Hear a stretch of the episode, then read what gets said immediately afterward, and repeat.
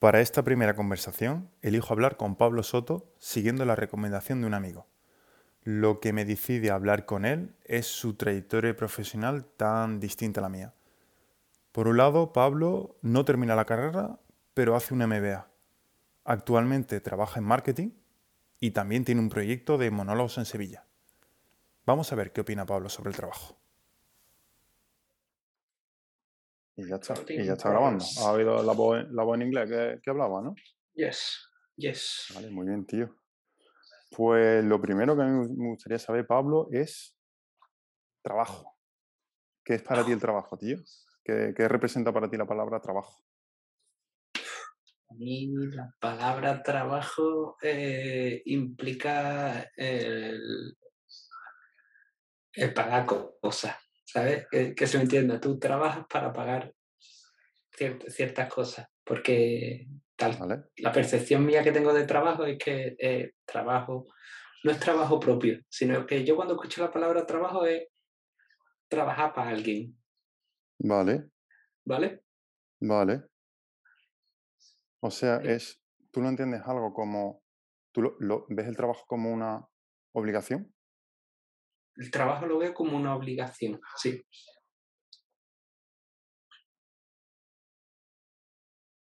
Y otro tipo de actividad que tú hagas, Eso ya sería un proyecto. Entonces, claro, trabajos que puedo llevar yo, para mí son proyectos. Para mí trabajo es trabajar para otra persona. ¿Y yo para qué voy a trabajar para otra persona? Para pagar cosas. O sea, y no, ah, ¿Sabes ¿Sabe más o menos por dónde voy?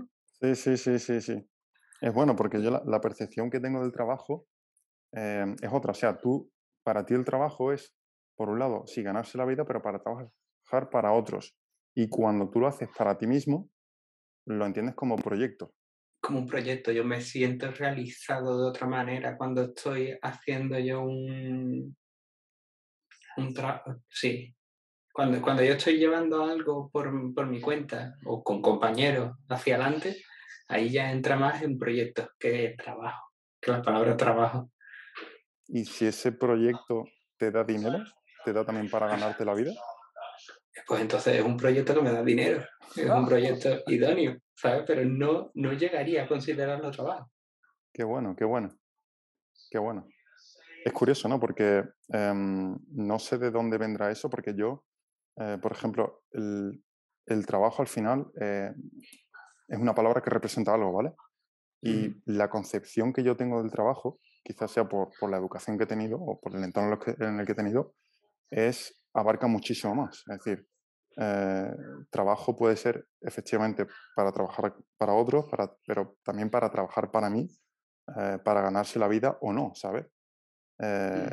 a lo mejor estamos haciendo eh, algo, algo fuera y estamos, estamos trabajando, ¿sabes? Estamos reparando algo, estamos trabajando, pero puede ser cualquier cosa, ¿sabes? Y es interesante cómo, cómo eh, yo creo que tiene que ser eso, ¿sabes? Que en función de, de, dó- de dónde tú vengas, las experiencias que hayas tenido, lo que representa a ti para esa palabra. Mm. Mm, Sí, sí. ¿Y qué, qué importancia le das tú? Eso es una, una cosa para mí muy, muy interesante, muy importante, muy importante, importancia. ¿Qué importancia le das tú eh, en tu vida al trabajo y a esos proyectos, ¿no? Esa, esa- ese desarrollo. Pues yo creo que al final todo va dentro de un horario laboral, ¿sabes? Es decir, hay, por lo menos yo, tal como tengo organizada mi vida, yo sé cuánto tiempo le puedo dedicar a, a mi horario laboral, Ujú, ujú, porque otro tiempo me lo tengo que dedicar a, a mí ujú. y el otro tiempo lo tengo que dedicar a dormir y dentro de ese horario laboral pues tiene que entrar también los, los proyectos. Entonces, pues creo que al final suma todo un lote, ¿sabes? Ujú, Entre trabajo y proyecto y eso es lo que te tiene que dar para vivir. Es decir, no concibo un proyecto que no pueda tener un rendimiento final, ¿sabes? Ya sea un rendimiento para aprender, un rendimiento económico, un... mm. no sé si me explico. O sea que tú la importancia se la das en función al tiempo que te ocupa en tu, en tu, en tu día. le doy todo, claro, yo me, me, abro un rango de horas en el que digo, vale, este rango es en el rango en el que puedo estar operativo. Y entonces ahí dentro es donde tienes que meter tu trabajo y proyecto. Vale. Para después ganarte la vida con el trabajo. Y con los proyectos. Fíjate que dentro del proyecto también puede entrar estudios, porque a fin de cuentas es un proyecto que no me está dando beneficio económico ahora mismo, pero me lo tiene que dar a corto, ¿sabes? Pero claro. Es decir, tiene que haber un siguiente paso de que me dé dinero. Porque tú, por ejemplo, si estás estudiando, en el momento presente no te está dando beneficio económico, pero lo, entiendes entonces como una preparación. Una preparación para convertir eso en, dinero. Luego está otra cosa que pueden ser estudios estudios por, por amor al arte, pero eso ya no entraría en proyectos, eso entraría a tiempo que me quiero dedicar yo a mí, ¿sabes? Claro, no, no, o sea que tú los estudios que consideras trabajo al final estás dedicando un tiempo o bien te da dinero en el momento presente o bien te estás preparando para que en un futuro te dé dinero. Claro. Es el concepto de, de ganarse la vida entonces. Claro. Claro. Claro. Qué bueno. Y has hablado ahí de beneficios, ¿no? O sea, para ti el trabajo, por lo que he entendido hasta ahora, es algo, una actividad que realizas, o sea, estás gastando un tiempo que te está dando un dinero. Sí.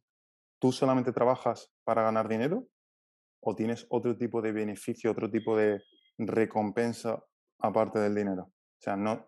Hombre, me tengo que sentir realizado con mi trabajo. Si no me, si no me sintiera realizado, no tendría una motivación para ir más allá del, más allá del, del dinero.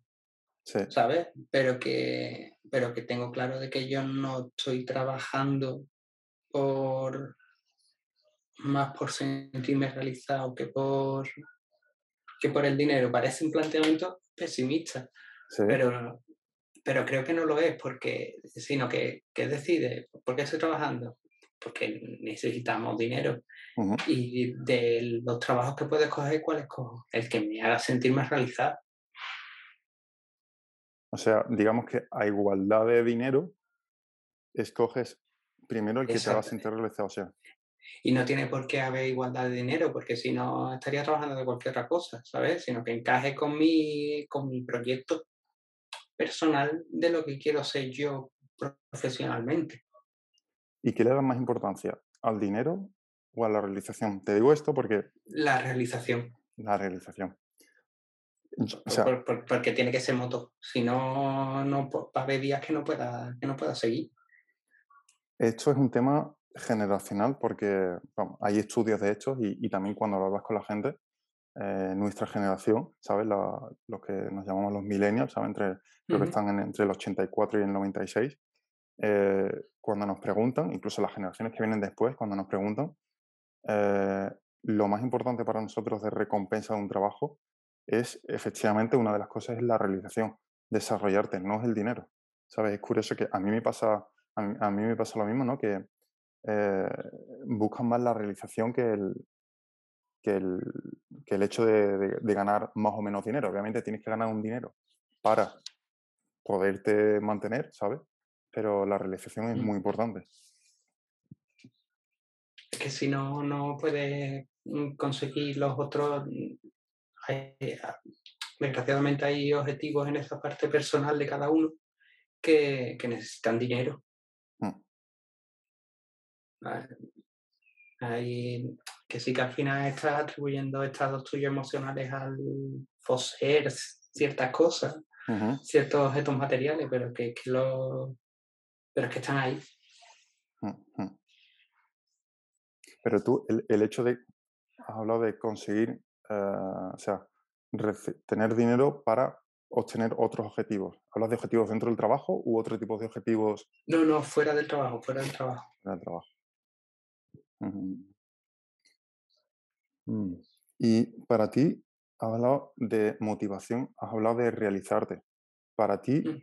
la primera palabra, realizarte, ¿Qué quiere decir exactamente? ¿Qué entiendes tú por realizarte? Porque hay muchos tipos de realizaciones. Ya, mm, Lo que pasa es que no viene a cuento de lo que había un, un sketch de Lelutier, un grupo argentino, Ajá, ¿vale? De humoristas, ajá, y resultaba que estaban cantando una canción infantil y al lado tenían un, un niño, uno de ellos hacía de niño, y entonces pues iba haciendo preguntas de niño. Y hay un momento en el que el niño pregunta cuál es el significado de trascenderse, ¿sabes? ¿Qué qué significa trascender?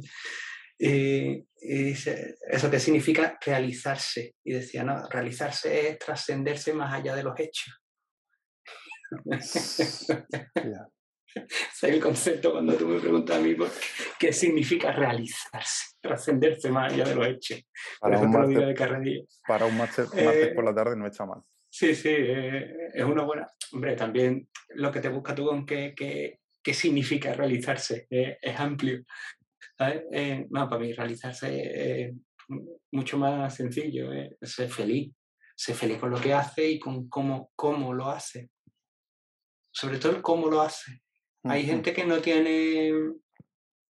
Dos personas pueden estar haciendo lo mismo y una es infeliz por el, el método. ¿Sabes qué te digo? Sí, O lo mismo de repente yo estoy triste y es porque he cambiado algo del método. ¿Sabes? Algo, algún input, algún mueble de sitio donde estoy haciendo las cosas, hay menos luz, o, o he cambiado algo de mi horario, o no estoy viendo lo que estoy haciendo con la misma perspectiva que la que veía antes. Yo qué sé, puede ir por ahí. o sea, tú, tú te centras más en el cómo hacer las cosas que en el qué. Sí, sí, porque creo que es llave para un montón de cosas. Es que a mí me pasa lo mismo, tú. Claro. A mí me pasa lo mismo. El otro día lo estaba hablando con un compañero de trabajo, ¿no? Y, y, y decía, no, es que ah, en, el, en el equipo en el que estoy se, se valora el resultado, ¿no? Tienen un grupo de WhatsApp y cuando tienen un buen resultado todo el mundo aplaudiendo bien, bien, bien, pero da igual si ha habido malos modos, la gente ha sufrido, la gente estaba... Y, y yo no lo entiendo, ¿sabes? Porque sí, es decir, yo creo que tener un resultado puede ser cortoplacista, pero si al final el, el, mm, el, el cómo, que es cómo trabajamos todos juntos, no es, eh, no se adapta a ti, no crea buen ambiente, no crea buen rollo, al final, a largo plazo, o sea, la gente va a estar mal y, no se van a obtener resultados, ¿sabes? Pero sí que, que, al final es el cómo, a mí me pasa lo mismo, ¿sabes? El, el cómo hacer las cosas, yo me centro mucho en el cómo, en, las formas de trabajar y, ah, estoy contigo, es, es importante y dentro de la, palabra, realizarse, a mí me pasa lo mismo, yo cuando estoy haciendo algo y eh, yo, yo me centro en el método, de hecho, a mí me gusta, ¿no? A mí me gusta mucho eh, hacer las cosas eficientes, ¿no? Optimizar. Y entonces al final optimizas un proceso. Y me gusta en eso. Al final el resultado, el resultado no lo puedes controlar, ¿sabes? El resultado, eh, hay muchas cosas que no dependen de ti. Primero porque tienes un entorno que cambia, tienes un grupo de personas. Pero el método, el cómo hacer las cosas, sí. Entonces ahí te estoy contigo 100%. Sí, sí. Es el. Y, y luego al final, fíjate que yo soy de los que cree que un buen resultado se, se llama.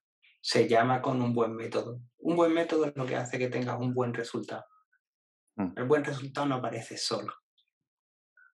está claro. ¿sabes? Igual que lo que habla la gente con el talento y tal. Sí, bueno, pero el talento se trabaja. Mm.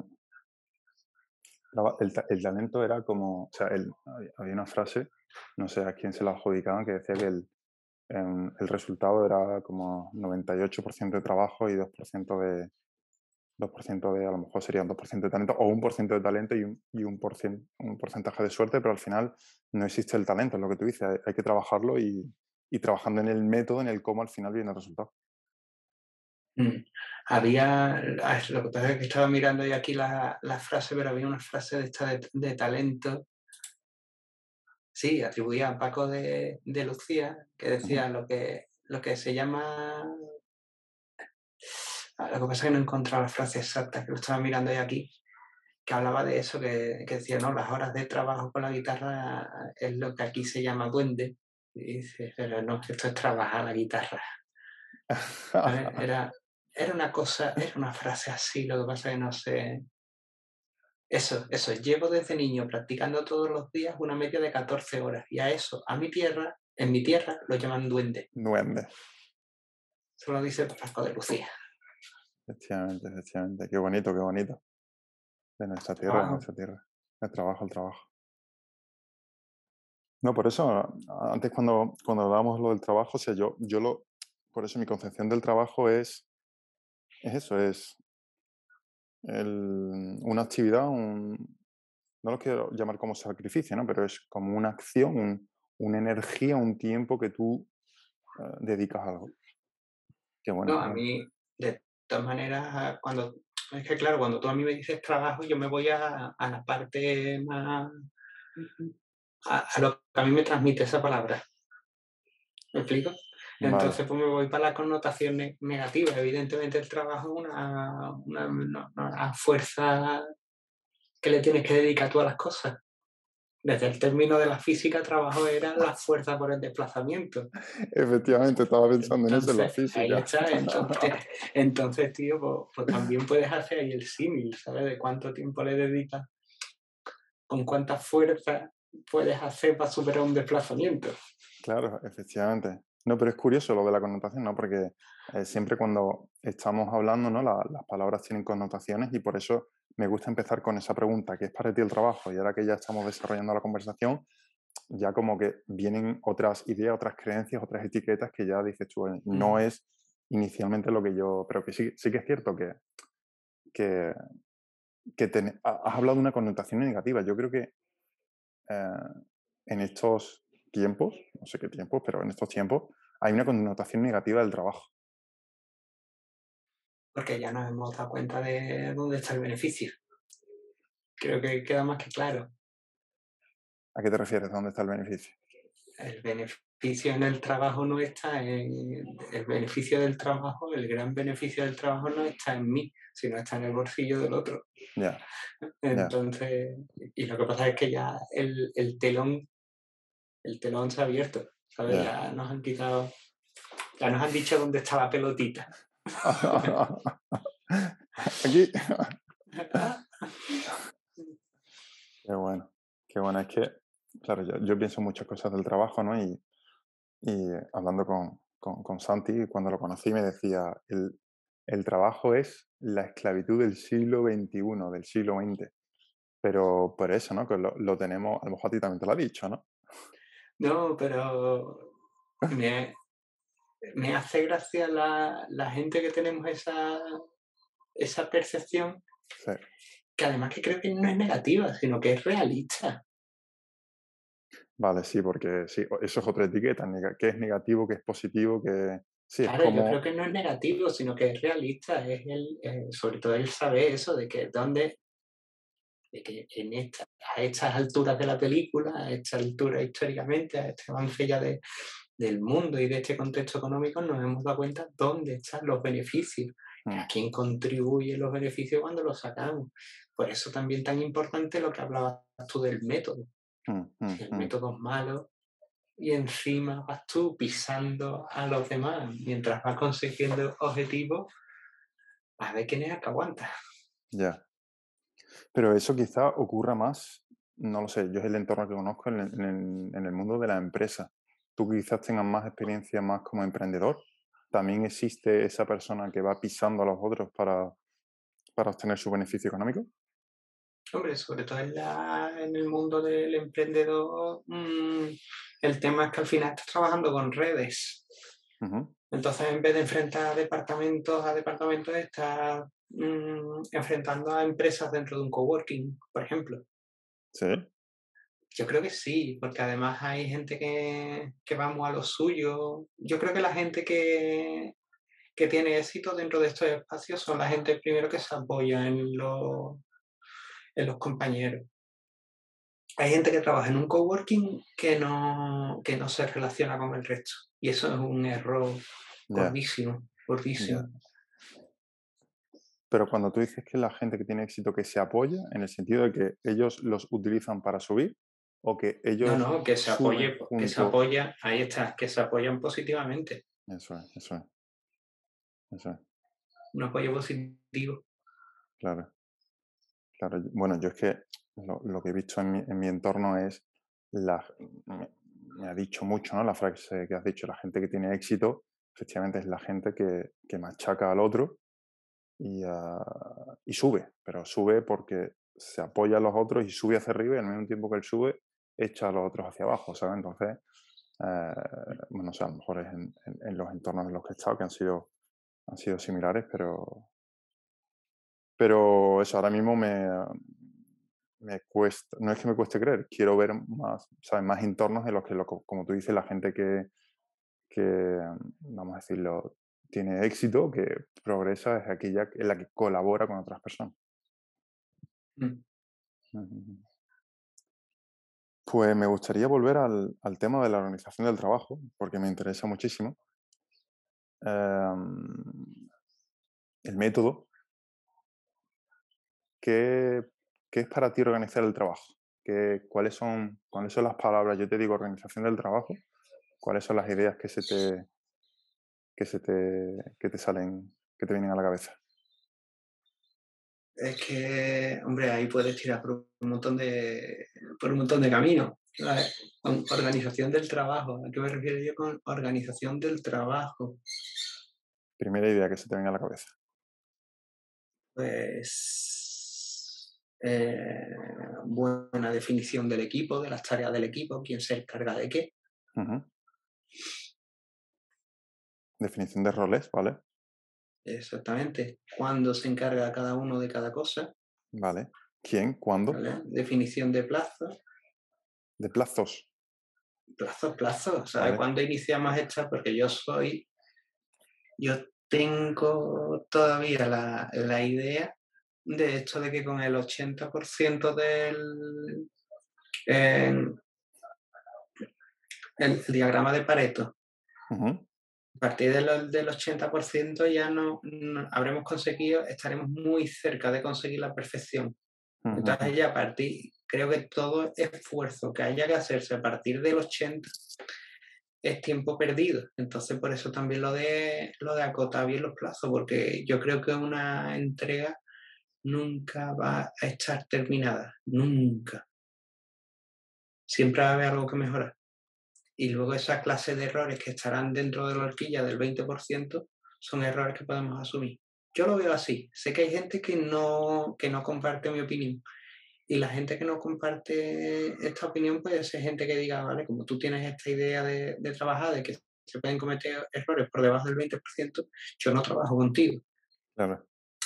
¿Sabes qué te digo? Pero yo mm. soy de los que piensan, de los que piensan así porque creo que, que ese 20% se puede pulir además mucho más cuando, cuando tienes un buen equipo. El 20% mío no es el 20% tuyo y entonces eh, vamos a reducir esos errores. E, es, curioso, ¿no? Porque mm, de esto que me hablas, porque yo, yo, también he estado haciendo, haciendo proyectos y, y a mí siempre, había una metodología de trabajo, de hacer proyectos yo aprendí una nueva metodología hace un par de años que la descubrí, unos métodos que aparecieron en Estados Unidos hace, a principios de los años 2000 y precisamente se centran en eso, ¿sabes? Se centran en organizar el trabajo, los métodos agile. Ah, claro.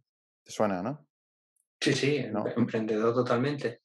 Sí, pues, o sea, no sé si lo dices en base a eso, pero es eso mismo, ¿no? Es eso eh, que tenemos eh, muchísimos tenemos la forma de trabajar y de que queremos que sea perfecto y, siempre retardamos el tiempo, ¿sabes? Empujamos los plazos, empujamos los plazos hasta ese 20% que dices tú y, esta forma de organizar el trabajo a mí me encanta de decir, no, no, eh, la fecha es esta, ¿sabes?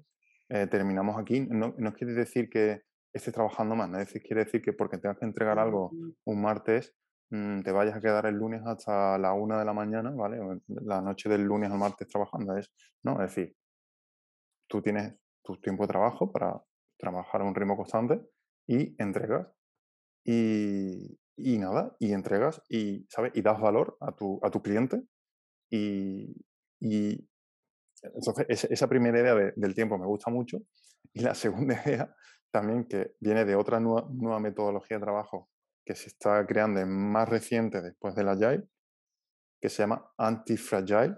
No sé si lo has escuchado, Antifrágil. La Antifrágil no la conozco. Antifrágil. Y te habla de los errores. Te habla que eh, uno de los principios es que somos amantes de los errores, lovers, ¿cómo era? Error lovers o algo así, ¿vale? En inglés. Y, Mm, y entonces te dice que eh, tienes que amar los errores porque los errores es la fuente de aprendizaje y de mejorarse, ¿sabes? Y estamos ahora mismo en, una sociedad en la que tienes que tener éxito y el, el error está mal visto. Entonces me gusta mucho eso que dices, tío. Claro, ta- lo que pasa es que también mm, no hay que ser un psicópata, ¿sabes? Que eso también lo, lo escuché yo por ahí, de, de decir, de- yo soy consciente de que el 20% de los errores que asumo cometer no deberían producirse y que un error no debería de ser eh, repetido. Y, ¿sabes? Es decir, que hay que, no hay, hay que olvidarse de que, de que un error está mal. ¿sabes? No hay Eso que, sí, exactamente, ¿sabes? Pero que, que, que a partir de ese planteamiento eh, puedes tener a muchos psicópatas trabajando. obviamente, obviamente. Hacerlo con cabeza, ¿no? Pero con... ahí está, creo que es una nota, nota a pie de página bastante interesante de poner en todos los libros de antifrágil de ojo, ¿sabes? Ojo, ojo, ojo, ojo al navegante, ojo a los kamikazes. exactamente. No, no, pero sí lo que dices tú, el, el error para, o sea, no repetirlo es ya aprender del error, ¿sabes? Pero que, que es no tener el miedo al error, asumir el error y asumir que si pasas a la acción ah, vas a tener errores y los errores son fuentes enriquecedoras, ¿sabes? Algo, es algo enriquecedor. Muy bien, muy bien. Pues, vale, has hablado del, has hablado del quién, de darle errores, has hablado del, has hablado del, del cuándo, ¿no? Del tiempo y, y algún tercer concepto que se te ocurra a ti de, de organización del trabajo.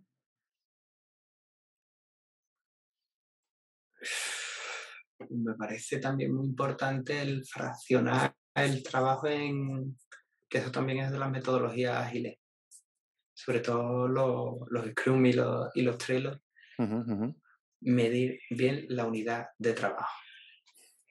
¿Sabes? Es decir, las tareas, las tareas tienen, y además es que esto lo tengo, pero clarísimo, clarísimo, todas las tareas tienen que hacerse en media hora.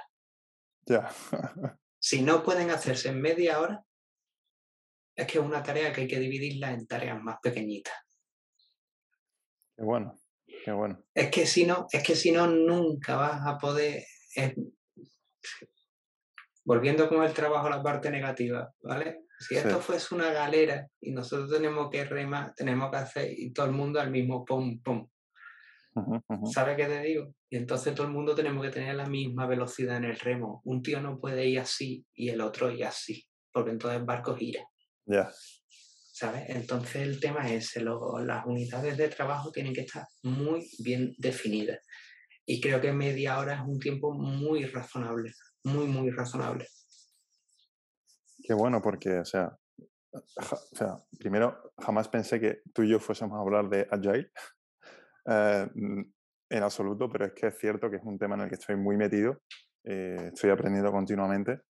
Y, pero, ¿ves tú esta idea de fraccionar el, el- las tareas de esta forma en 30 minutos? Nunca lo había interiorizado, puede ser que lo hubiese eh, escuchado, pero nunca interiorizado y me parece muy interesante. Muy interesante Es porque... que sobre todo es cuando, cuando... Sí, continúa, continúa. Ahora te... Sí, ¿no? Porque no, muchas veces eso eh, está relacionado con el perfeccionamiento, ¿no? Perfeccionismo. Siempre queremos, venga, y más, y aquí esto. Y se dice, no, no, tienes media hora, tío, para hacer esta tarea. Estás haciendo un cálculo, estás haciendo un, un- una presentación, estás haciendo lo que sea, ¿sabes? Media hora. Y si, y si en media hora no has terminado, efectivamente, es que se puede descomponer para cada 30 minutos ir dando valor, ¿sabes? Y, ir aportando algo. Está, me encanta. Es que además, si pones tú, tú tienes un equipo trabajando Y entonces tienes un equipo y tienes a gente que está trabajando eh, cuatro horas en un proyecto y luego tienes uno que está trabajando en cuatro proyectos diferentes, una hora cada uno. El trabajo de el, el trabajo de ese proyecto de cuatro horas o el trabajo ese que se ha hecho en cuatro horas, eh, cuidado con que se parezca mucho al trabajo que se ha podido hacer en una hora. Porque tienes ahí tres horas de trabajo que has estado así, diciendo, bueno, esto está bien, esto está mal, esto hay que revisarlo luego, sí, pero ahora yo qué hago.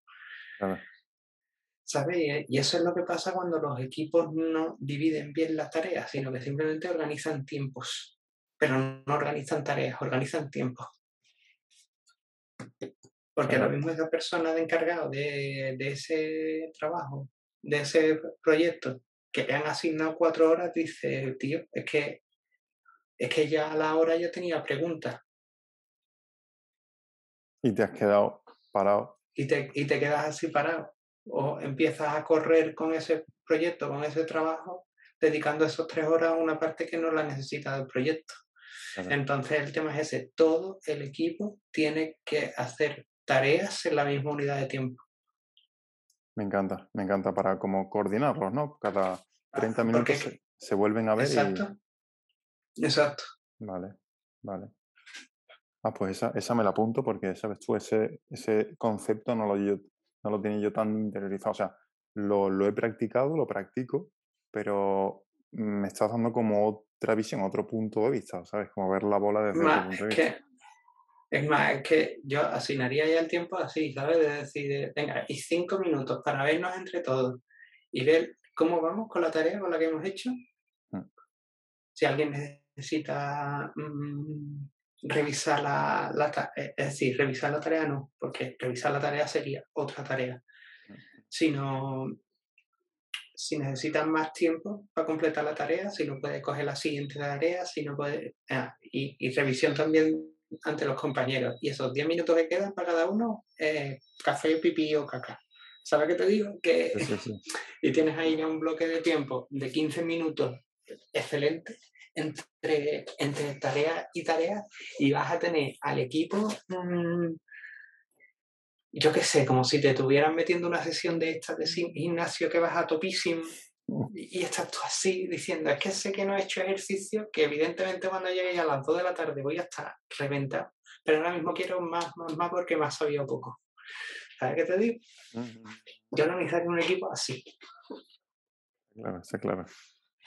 Muy, muy, muy interesante, muy interesante. Y, o sea, em, estás hablando, ¿no? Me he evocado, me he dicho, ¿no? Es que a lo mejor en vez de cuatro horas lo podrías hacer en una hora. Eh, eso estoy pensando ahora, el, el, tema de la que se está proponiendo en países y empresas de reducir eh, las jornadas de trabajo, eh, los días de trabajo a la semana, ¿no? Hay países que están estando por la fórmula o empresas, de en vez de trabajar cinco días, trabajar cuatro. Hay otros países que están diciendo, bueno, seguimos trabajando cinco días, pero en vez de trabajar ocho horas, la jornada básica, trabajar seis horas, ¿no? En trabajos que son más, eh, trabajos que se pueden hacer. Em, está relacionado con eso. Es, al final es, eh, mm, reduces tu cantidad de trabajo, no te, no te haces tantas dudas, no te haces tantas preguntas y al final eh, estás más centrado en, en la tarea que en el tiempo en sí. Claro. ¿Y tú eso, por ejemplo, lo, lo estás intentando aplicar? O sea, eh, en, tu, en, tu, entorno de trabajo, es, ese concepto de reducir el tiempo de trabajo. En mi, entorno de trabajo las reglas son, no las pongo yo. Eh, lo que sí lo hago es en, con mis proyectos. Con mis proyectos ahora por mi, Mm, por, como tengo yo configurado el día a día, yo sé cuánto tiempo le puedo dedicar a un proyecto. Entonces suele ser un, cuarto de hora, media hora lo sumo, que es entre que salgo del trabajo y, me pongo o, antes de cenar o después de cenar. Pero lo tengo limitado en el tiempo, entonces tengo que saber exactamente qué tengo que hacer y cómo lo tengo que hacer. Claro a tenerlo finiquitado en, en media hora y, y, ya como cuestión personal en menos de media hora. Como sé también con el equipo con el que estoy trabajando para, proyectos, pues sé que esto es un objetivo real. Podemos reducir esta media hora a, cuarto, a bloques de cuartos de hora. Claro, pero si dices tú yo empiezo y sé lo que tengo que hacer, cómo lo tengo que hacer, me suena un poco a planificación. ¿Qué haces tú si te aparece algún imprevisto? Los imprevistos tienen que aparecer después de la carrera. De la, ¿sabes? De la carrera pequeña que tienes que hacer, que tienes que hacer tú un carácter tarea. Sí, sí, sí. ¿Vale? Es decir, si aparece el, el único imprevisto que puede aparecer durante la tarea es un imprevisto que me impida hacer la tarea. Ya, entiendo. Pero, pero si es un... Nunca va a ser tan urgente como para no poder abordarlo en los próximos, porque nunca serán 15 minutos, porque si estás en... Es decir, si va a estar al principio de la tarea y surge el imprevisto, no hagas la tarea. Pero si estás antes, durante la tarea, siempre va a ser un periodo menor a 15 minutos. Así que los imprevistos se tratan después. Yo estoy totalmente eh, de acuerdo con cuidado con vivir encadenado al correo mm, electrónico. mm, Cuando trabajes no puedes tener la bandeja de correo abierta, no se puede. Tienes mm, que ser en ese sentido secretario de ti mismo y abrirte unos periodos de ventanilla y de atención al público. Para el momento en el que tú estás en fábrica. mm.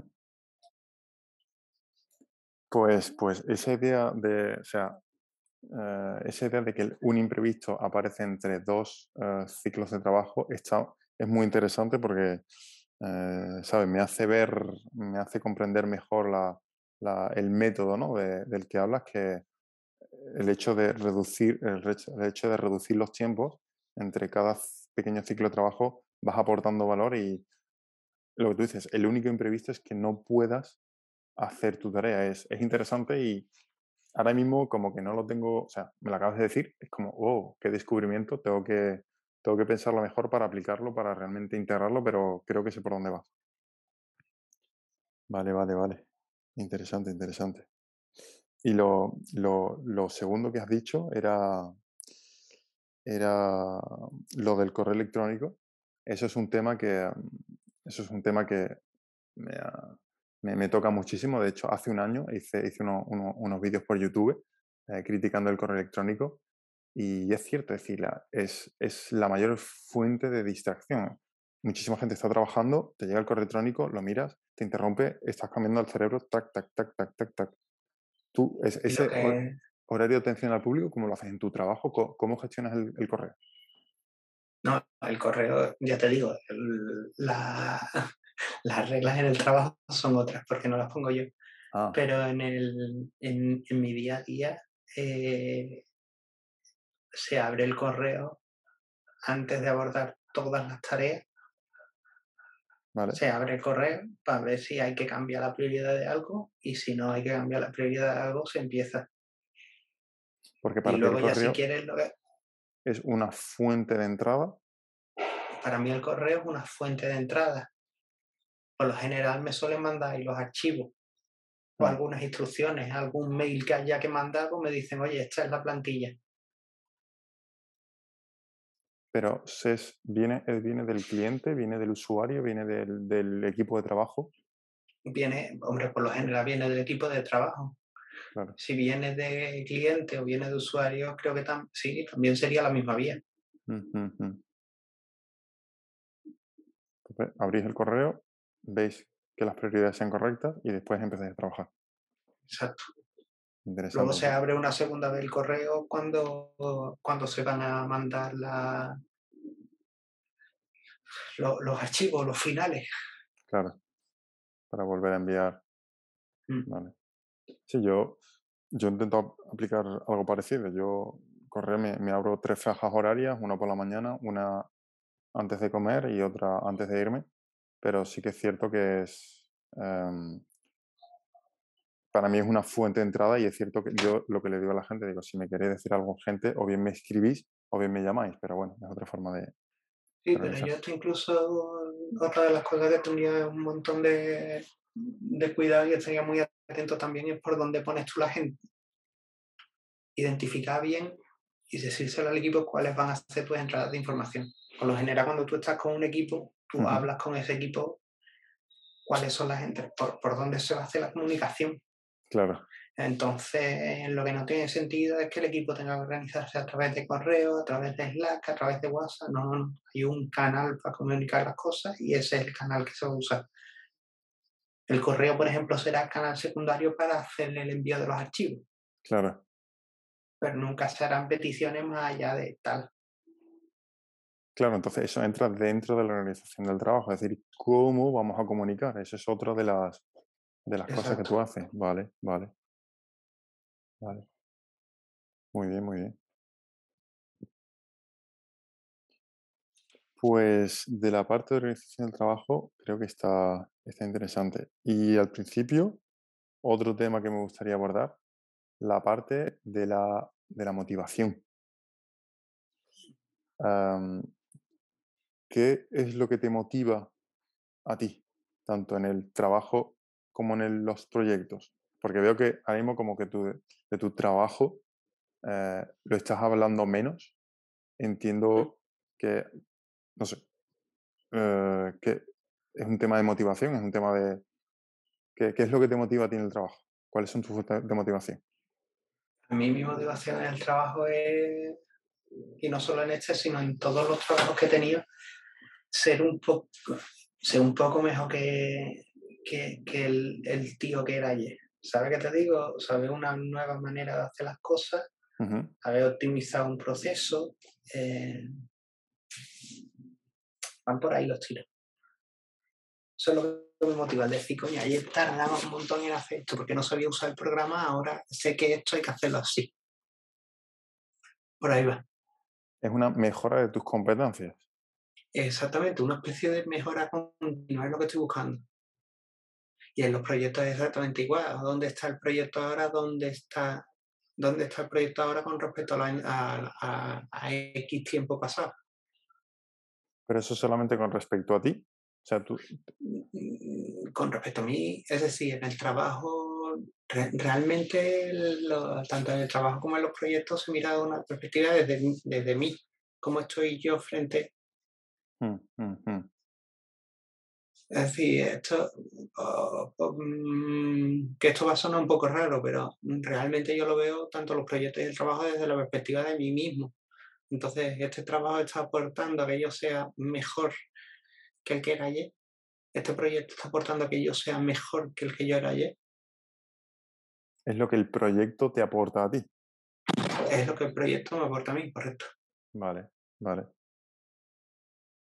Y con respecto a la, porque a mí otra de las fuentes de motivación eh, del trabajo, porque yo sí que es cierto, a mí el, del trabajo me motiva esa realización que hemos hablado al principio, unas competencias, adquirir nuevas competencias, pero también para mí es muy importante el entorno, ¿sabes? Es las personas que conoces, eh, las relaciones que tienes, eh, para mí eso es importante, ¿sabes? Es, a mí mi, mi, trabajo me ha permitido conocer a mucha gente, también conocer distintas culturas y es uno de los puntos buenos que, por ejemplo, veo en, ahora mismo en trabajar una, en una empresa grande.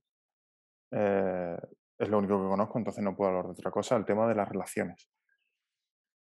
¿Cómo, cómo te toca a ti el tema de las relaciones y el, y el trabajo? El tema de las relaciones, se puede decir yo que, que al final las buenas relaciones hacen que este, esta mejora, que se produzca esta mejora positiva en mí. A mí una buena relación no es que, esa persona sea una buena persona, sino que esa persona además está haciendo que yo, que yo mejore. Independientemente de que sea buena persona o no. Mm en ámbito de porque, porque estamos hablando también dentro de ese, eh, ese punto que he contado, de que estamos dentro de la parte de eh, horario laboral. Entonces, en horario laboral, esa persona me tiene que aportar al trabajo, si no estaría dentro de otra, del otro saco que, que es el horario no laboral, que es donde tengo yo a los amigos y otro tipo de relaciones. Pero dentro del trabajo, dentro del trabajo, tú eres buena, tú, tú, me estás aportando una buena relación dentro del trabajo porque estás haciendo que yo sea mejor como trabajador. Que yo sea mejor como trabajador no es solamente, no es que yo esté robándote, sino que, que tú y yo lleguemos a un buen objetivo común, a un objetivo común con el trabajo, con el proyecto. Entonces ahí estamos siendo los buenos profesionales. Luego ya si nos vamos a tomar unas cañas, ya estamos hablando de fuera de horario laboral. Y eso también lo tengo súper claro, porque hay trabajos en los que yo ya he estado que, que se hace tan difuso la vida privada con la vida laboral, que al final eso soy de los que piensa que siempre, siempre, siempre se va a volver en tu contra, siempre. El hecho de mezclarlo.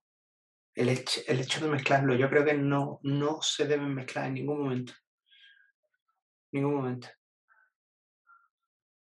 ¿Y por, qué? ¿Por qué? O sea, ¿por qué esa separación de vida? Porque hay, hay, como dos corrientes, ¿no? Yo he visto, hay gente que dice, no, no, el trabajo es una cosa y la vida personal es otra. Es una cosa que he visto yo mucho aquí en Francia con respecto a España. En Francia sí que es cierto que eh, tú a un compañero de trabajo decirle, oye, vamos a ir a tomar una cerveza, mm, te mira como diciendo, ¿de qué planeta vienes? A no ser que ya tengas muchísima confianza y, realmente hayas establecido primero una relación casi de amistad en el trabajo. Pero, por ejemplo, lo que yo viví más en, en Andalucía, era, era lo más normal del mundo, ¿no? Oye, pues vamos a tomarnos una cerveza después del trabajo. Claro, pero es que sabe que el problema que eso al final el trabajo acaba aprovechándose y acaba convirtiendo esos horarios de, de descanso, esos, esos momentos no laborales en momentos laborales. Porque se habla del trabajo. Porque se habla del trabajo. Ya y porque al final se toma esa cerveza como recompensa al sacrificio que se ha hecho antes en el trabajo. Entonces, al final, ¿qué es lo que pasa? Que una jornada de ocho horas se convierte en nueve, pero se convierte en nueve porque luego nos vamos a tomar una cerveza de una, de una hora y de repente ya tiene una jornada de ocho que se ha convertido a nueve más la una de cerveza de después porque nos la merecemos a diez horas y te han robado dos horas. Es cierto, a mí eh, lleva, razón porque cuando, cuando yo estaba en, en, Andalucía a mí me pasaba eso, ¿no? Nos juntábamos varios y al final eh, yo forzaba un poco a no hablar de trabajo, de hecho me ponía con gente, a lo mejor con parejas de compañeros de trabajo con los que podía hablar de otra cosa, pero es cierto que al final la tendencia te lleva a acabar hablando de trabajo o incluso, por ejemplo, cuando hacemos los descansos y comemos en la cantina, es difícil no, no hablar de trabajo, porque también es el, el, tema, el tema común y el tema fácil de hablar, ¿sabes? Es, difícil. Sí, sí, sí, sí, sí. Sí, sí, sí.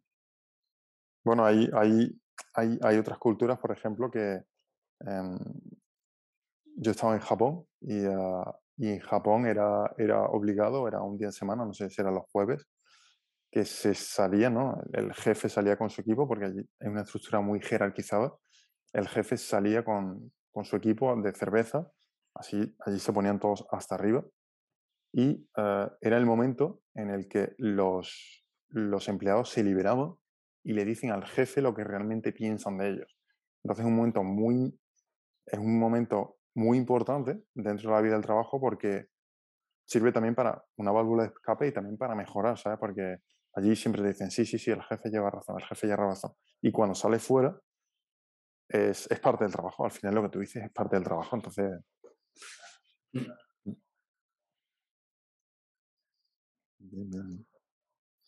Y, el tercer punto de la, motivación eh, que te quería preguntar es con respecto a la autonomía. Mm. Eh, ¿Para ti es importante es una, es una motivación en el trabajo el hecho de tener autonomía?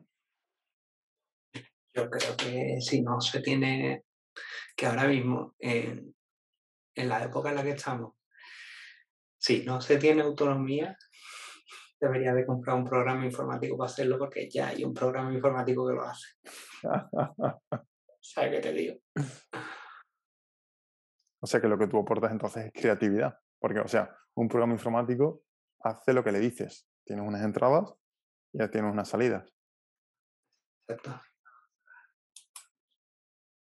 Sí, sí, sí. Sí, sí, sí, sí, sí, sí. Es interesante, ¿no? Te, he dicho estas tres cosas porque, claro, cuando estaba yo haciendo mi, tormenta de ideas, me he puesto la palabra motivación y he dicho, ¿qué es la motivación? Entonces sale ahí una serie de estudios, ¿no? Y, y al final hay, hay unas señoras que dicen, la motivación son tres cosas. Son competencia, relaciones sociales y autonomía. Y digo, vamos a ver lo que dice Pablo sobre estos tres puntos. Muy bien, tío. Pues, pues veo que está, estás ahí a tope con tu proyecto eh, de emprendimiento y me gustaría saber un poquito más conocerlo un poquito más, eh, ¿en, qué, ¿en qué consiste ese proyecto tuyo? Yo estaba en varios proyectos de emprendimiento, ¿vale? Empezaba con las impresoras 3D, luego me tiré para redes sociales y ver el crecimiento automatizado de las redes sociales, cómo funcionaba cuando Instagram no ponía esos controles y se inflaron un montón de cuentas. Y ahora estoy con un proyecto que, que, es el primero que me está dando dinero, es decir, con los otros no es que no me arruinase, es decir, ya sabía hasta dónde se podía poner dinero, entonces pues estaba acotando el tiempo. Y este es un, un, show de, de, monólogo, ¿vale? Directamente es un show de monólogo, pero queremos darle también los siguientes saltitos a productoras, ya. Entonces, pues ahora mismo estamos en el segundo año, ya. El primer año fue el año de la pandemia, muy jodido, muy jodido porque te cambiaban los horarios de show, te los cambiaban a decreto claro. el gobierno. Y entonces tenía que tener preparado la parte de los carteles, toda la cartelería, toda la difusión la tenía que tener frenada hasta que saliera esa ley confirmando los horarios. Y luego también las negociaciones con el BAC.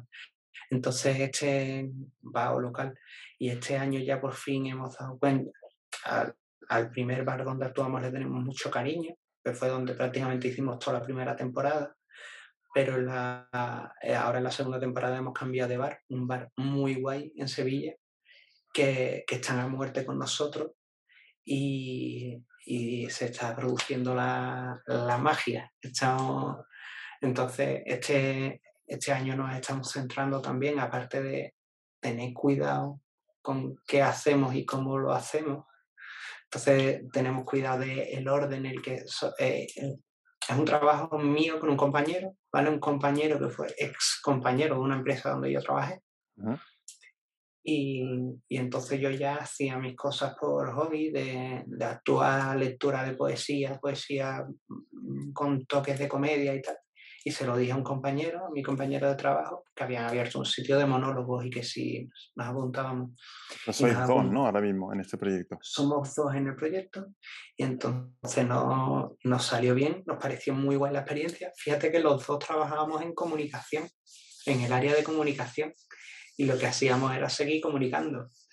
Y, y, tío, y esa química laboral la, la tenemos y con el proyecto hemos confirmado que seguimos teniendo esta química laboral. Él tiene unas funciones definidas, yo tengo otras funciones definidas y, y aparte de nuestra construcción personal de cada uno como monologuista, como personaje de cada uno, pues, pues que el show vaya para adelante. Entonces, el, el, salto importante que hemos tenido este año, pues define una página web condiciones, que funcione casi de manera automática para poner los shows, que funcione bien los canales de venta de las entradas, ahora mismo online, en puerta lo tenemos desechado porque es mucho más complejo el llevarte dinero, mm, tener que tener un tío ahí con la puerta encargado y y, entonces además también con lo de la web que lo que hacemos, pues aportarle valor a los cómicos que vienen a actuar con nosotros, le estamos dando prácticamente una landing para ellos, para que pongan su enlace y se presenten. y ahora pues... En la web, perdón, en la web ponéis vuestros shows, pero también ponéis el enlace de otros cómicos para que puedan. Otros cómicos que han actuado con nosotros, porque nosotros el ah. formato es que somos cuatro cómicos, entonces son dos fijos y otros dos que van cambiando. Esos dos que van cambiando acaban alojados en la web con unos enlaces y, y ahí están. Vale, vale, vale, vale. Qué bueno. Y Luego además nos aseguramos de grabar el show y le mandamos los enlaces a los cómicos en privado para que hagan con el vídeo lo que les dé la gana. la única regla es que nos mencionen. ¿A vosotros como personas o al nombre de la empresa? Al nombre de la, del show. Claro, al nombre del show. Que es PCR Comedy. PCR Comedy. por, el, por los test. ahí está. Entonces, ¿qué empezaste? ¿Empezaste en el año 2020? Empezamos en 2020, noviembre de 2020, exacto. en, en, mitad de la pandemia. Sí, sí, justo antes de la ola esta de, de Navidad lo hicimos. Sí, a finales de noviembre. El de diciembre no se pudo hacer por las restricciones y lo retomamos en enero o febrero, me parece. ¿Y cómo, cómo surge esa idea de estáis los dos tu compañero y tú estéis trabajando en comunicación y cómo surge esa idea de, de decir, bueno, aquí eh, en mitad de la pandemia vamos a emprender, vamos a hacer... Nosotros nos vamos a... Nosotros actuábamos en una sala de Sevilla y viendo un poco cómo estaba el nivel y como el enfoque que tenía la sala de que actuáramos nosotros y el propio show de allí, vimos dónde estaban los fallos, porque sobre todo lo que hicimos fue contactar con los otros cómicos que estábamos, estábamos ahí actuando, porque lo tenía planteado la sala como un concurso de monólogos. Eh, eso yo creo que va en detrimento del formato de monólogo totalmente, totalmente, porque no da, no da pie a que tú puedas expresarlo, expresarte. El, hecho de que sea un concurso, el hecho de que haya una competición. exactamente, mm. exactamente, y que vaya, en, en, un contexto de rivalidad que en otro lado no lo que, que si no fuese por concurso pues no lo tendría. Entonces pues ahí estaba una de, la, una de las cosas que dijimos nosotros, esto ni mijita, esto no, no se hace así, punto. Y, y entonces eh, luego también vimos eso, temas de la difusión, temas de cómo tenía que ser local, temas de que se grabara también a los cómicos, que se hicieran fotografías que estuvieran más o menos. Y, y entonces, pues, pues a partir de ahí con esos ingredientes dijimos, bueno, pues empezamos. Y empezamos. Y hemos empezado. Llevamos ya un año, un año y medio. Estamos ya, hemos superado la mitad de la temporada. ¿Y cuántos, cuántos, cuántos monólogos, espectáculos habéis hecho ya? Pues. O sea, ¿cuál es el ritmo que, este, tenéis uno por mes? Es uno, por mes, es uno por mes, los domingos de finales de, de final de mes. Eh, y el tema está en que ahora también en Sevilla hay otro show que se llama Facebook Cool, que es un formato de micro abierto, que simplemente que, que, se viene la gente, prueba sus bloques y cuando. Y ya está, bloques cortitos y se va y punto. Y entonces esto se hace, este formato llamado Facebook Cool. Es decir, Facebook Cool se llama el show, es un formato de micro abierto, se hace en Madrid, se hace en Barcelona, se hace en Valencia y ahora se hace en Sevilla. Y estamos de presentadores mi compañero y yo, porque ya han visto lo que estamos haciendo en el otro show y han dicho, oye, pues os interesa a ustedes llevar esto. Nos vino el compañero de Barcelona, eh, se aseguró de que todo se hacía correctamente y, y, le gustó cómo lo hacíamos y digo, venga, pues ustedes llevaréis el de Sevilla. Y nos parece genial porque a fin de cuentas lo que estamos haciendo es poniendo en valor a el trabajo de comedia que se hace aquí en Andalucía. Mm, mm, mm. ¿Y qué vienen? Aquí, ¿Comediantes de toda Andalucía o más de la parte de Sevilla ahora mismo? Sobre todo de Sevilla ahora mismo. Por como lo tenemos montado también, tampoco nos podemos permitir grandes desplazamientos. Claro. De la gente. Entonces, pues ese es el tema. Em, claro, estás este, este empezando ahora mismo, o sea. Claro, llevamos. Eh, ahora mismo lo que estaba claro es que tenemos que asentar el show. Y el show lo estamos asentando. Luego, después de asentar el show, pues el siguiente año será crecimiento potente del show. Ahora mismo lo que nos tranquiliza es que prácticamente todos los shows tienen un vendido. Se agotan todas las entradas. Son 50 personas. 50 personas que eh, es en distintos bares o en salas. En el mismo bar, en el mismo bar. Lo tenéis 50, ya 50 personas llenas. Para el de este mes, eh, ahora mismo van 13, 14 confirmadas, 14 entradas. Qué barbaridad. Nos quedan 36, de aquí, al, de aquí a la fecha se, se llena. Qué barbaridad. Además, este mes es nuestro mes de fuego, porque tenemos la Semana Santa y tenemos las ferias. Entonces es un mes muy complicado para un sevillano. Claro, porque están todos ocupados. Claro. ¿Y hasta cuándo, o sea, tenéis planeado ya todos esos domingos de cada mes? ¿De aquí, de aquí hasta cuándo? Eh, hacemos un parón en verano. Vale. Porque además en verano también este año lo que habría que probar es a, a movernos un poco aprovechando que estamos en verano, pues ver si sale la oportunidad de irse a otro lado, para probarnos más como a nivel personal que a nivel show. Claro, claro. Claro. Porque en verano hay muchos más sitios donde actuar. Vale, vale, vale. ¿Y en, en qué bar es? ¿En qué bar es? ¿En Sevilla? Lady Drama. Se llamaba antes La Joya, estaba en el Arenal. Sí. Y es genial, tiene un toquecito indie, rockero, muy chulo, muy chulo. Lady Drama. Muy bueno, muy bueno. Lady Drama, café, teatro. pues nosotros vamos a bajar a mitad de año por, por allí a ver si nos damos el salto y, y lo probamos. Vale, vale. Muy bueno, muy bueno. ¿Por cuándo vas ahí? Finales de mayo vamos a estar por allí. Finales de Finales de mayo. mayo. Pues, pues estáis más que invitados a vernos. ¿Cuál, cuál es, cuál es el, el espectáculo por el mes de junio o de mayo? Que me lo apunto. Eh, to- todavía no tendremos la fecha puesta, pero búscalo en la página web pcrcomedy.es. pcrcomedy.es. Vale, punto es. Magnífico. ¿Vale? Y ahí, y ahí lo tienes. Vale, magnífico, magnífico. Pues, ¿y tu, tu idea qué es? Ir desarrollando esto y si algún día te permite que sea tu trabajo o no, que te dé de comer, eh, dedicarte a esto 100%.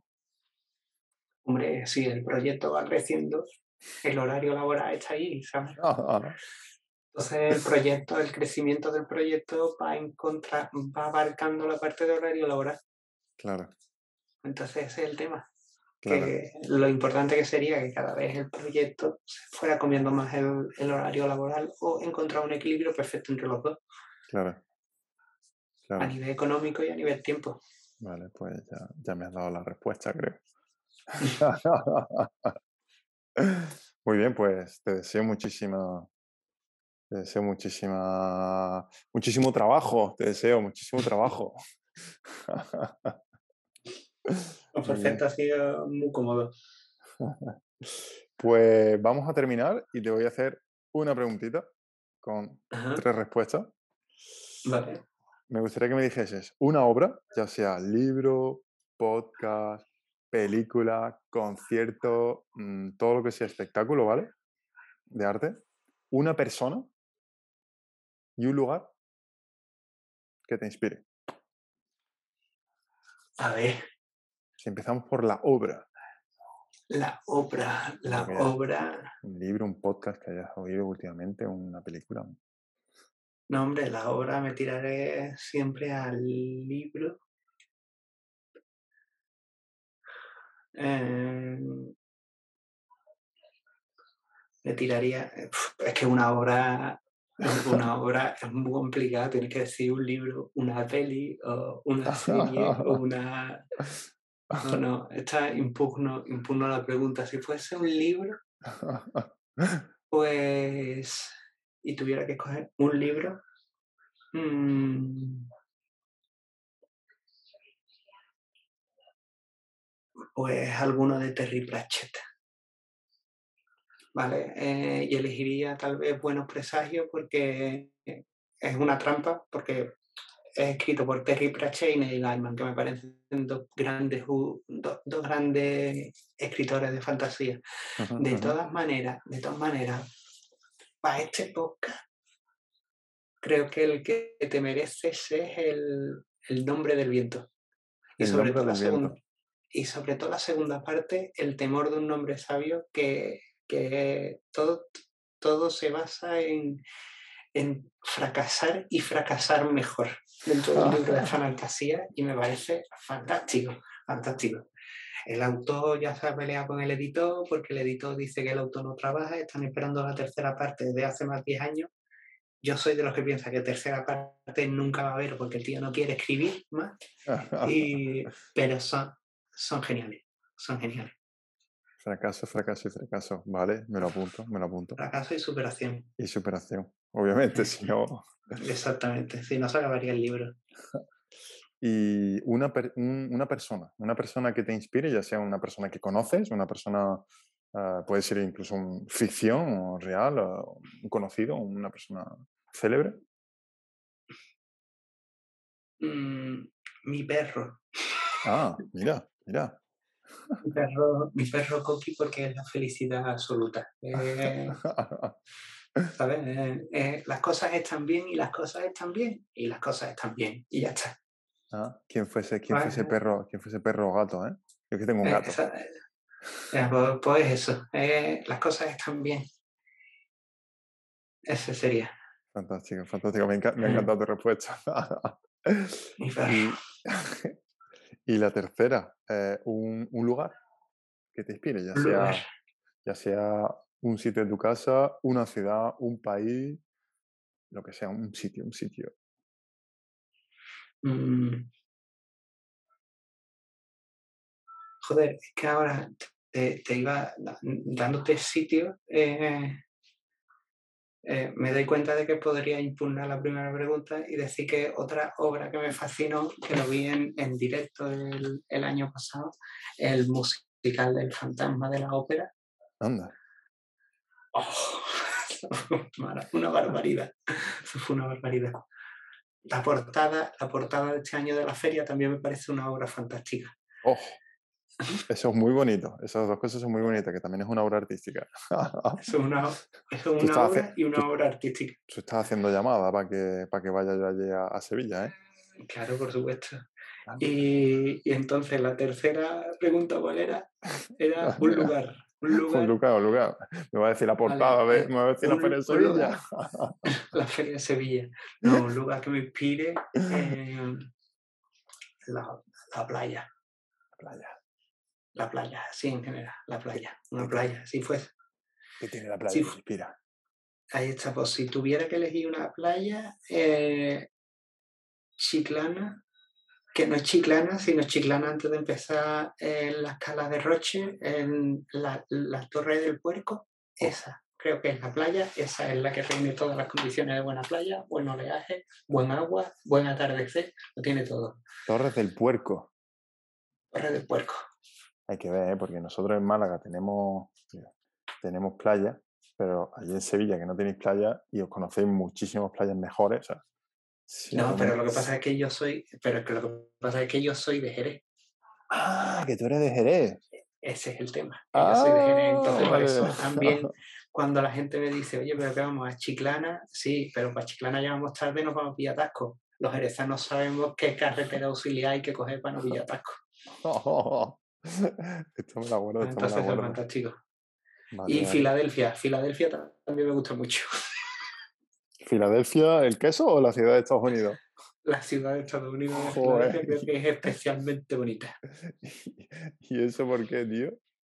No sé, me gusta, tiene un algo que me, me gusta un montón, me mola muchísimo. Me gusta mucho el ayuntamiento de ahí, me gusta mucho la cárcel de allí, es un sitio maravilloso, sale en pocas guías turísticas, pero la cárcel es un sitio donde tienes que ir.